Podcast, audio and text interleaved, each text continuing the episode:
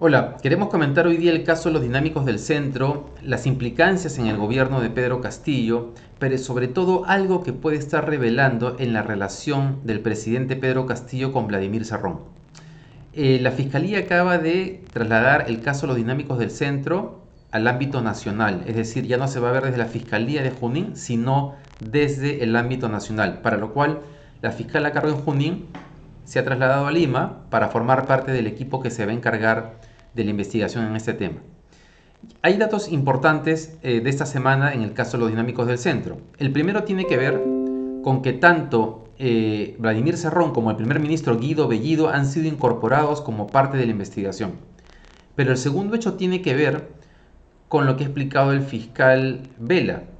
y es que, tiene, que la hipótesis fiscal en este momento es que los actos ilícitos o de corrupción que sucedieron en el gobierno regional de Junín sirvieron no solo para financiar la campaña electoral presidencial que ha llevado a Pedro Castillo a la presidencia, sino también han servido para financiar directamente a ciertos líderes del partido. ¿Por qué consideramos importante este tema? Porque hay una pregunta que sigue abierta que tiene que ver con la relación Castillo-Cerrón. En un momento se pensó que Vladimir Cerrón eh, que, Castillo, eh, que era posible que Castillo se desvinculara de Vladimir Serrón en algún momento. Luego, con la campaña que vino muy fuerte de la derecha para intentar de no reconocer los resultados electorales, la conclusión fue que Castillo no iba a poder desprenderse de Serrón porque lo necesitaba. Lo necesitaba a su lado para defenderse de la campaña que tendría seguramente cuando asumiera el mando.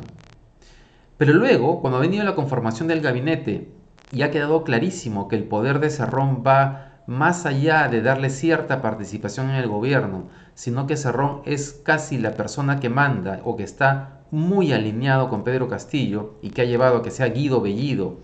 eh, el, primer ministro,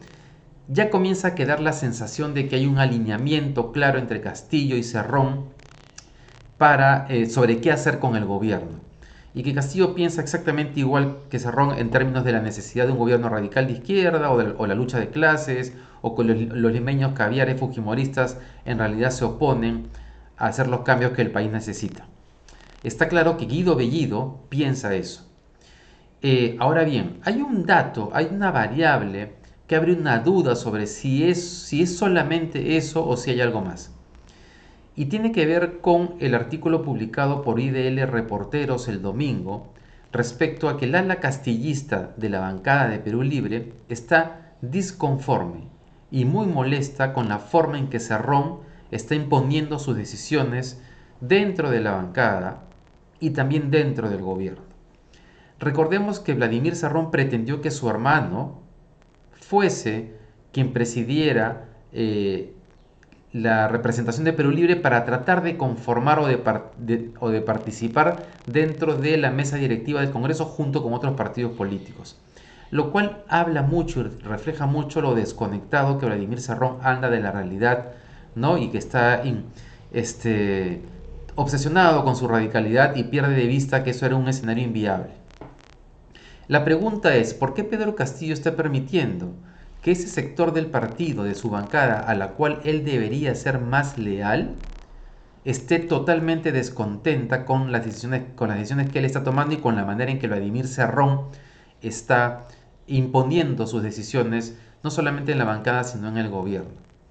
Y ahí creemos que, bueno, hay dos opciones. Una es que Castillo crea como Cerrón exactamente y que además no solamente esté meciendo a los peruanos con los discursos, sino que incluso se atreva a mecer a su ala o al sector magisterial de su bancada. Pero en realidad también sigue habiendo la posibilidad de que Vladimir Serrón le tenga algo a Pedro Castillo. Y aquí viene esta variable de los casos, del caso de los dinámicos del centro que mencionábamos al inicio y tiene que ver si Vladimir Serrón no le tiene algo a Pedro Castillo o si Pedro Castillo sabe que no puede desprenderse de Vladimir Serrón por algo que sucedió para el financiamiento de la campaña electoral. Recordemos que em, el fiscal Vela ha anunciado, o la Fiscalía de la Nación ha anunciado que Guido Bellido, el primer ministro, y Vladimir Serrón han sido incorporados como parte del caso de los dinámicos del centro. También lo que dijimos al inicio, sobre el hecho de que el dinero haya, no solamente sirvió para financiar la campaña electoral, sino también para financiar a, individualmente a ciertas personas del partido. Entonces, creemos que sigue estando abierta la posibilidad de que Pedro Castillo haya recibido algún financiamiento personal durante la campaña y que él, conociendo de eso, se ve en la necesidad de permanecer atado o que eso lo haga permanecer más atado a Vladimir Serrón y a Guido Bellido, su actual primer ministro. En cualquier caso, o en ambos casos, el problema que tiene Castillo es que ese alineamiento o esa relación eh, con Cerrón y con el ala serronista del partido, entre ellos Guido Bellido, va a terminar siendo su talón de Aquiles. Las encuestas han mostrado ya un desgaste del gabinete y del gobierno. Las encuestas muestran que la gente percibe claramente la injerencia de Vladimir Cerrón en la designación del gabinete y las encuestas muestran que la gente no quiere a Vladimir Cerrón ni al ala serronista de Perú Libre en el entorno de Pedro Castillo.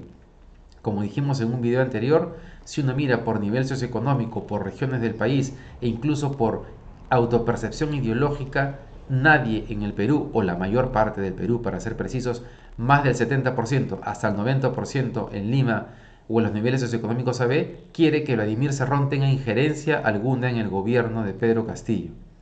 Pero Cerrón sigue ahí, y si Cerrón sigue ahí, Cerrón se convertirá en el principal talón de Aquiles de Pedro Castillo.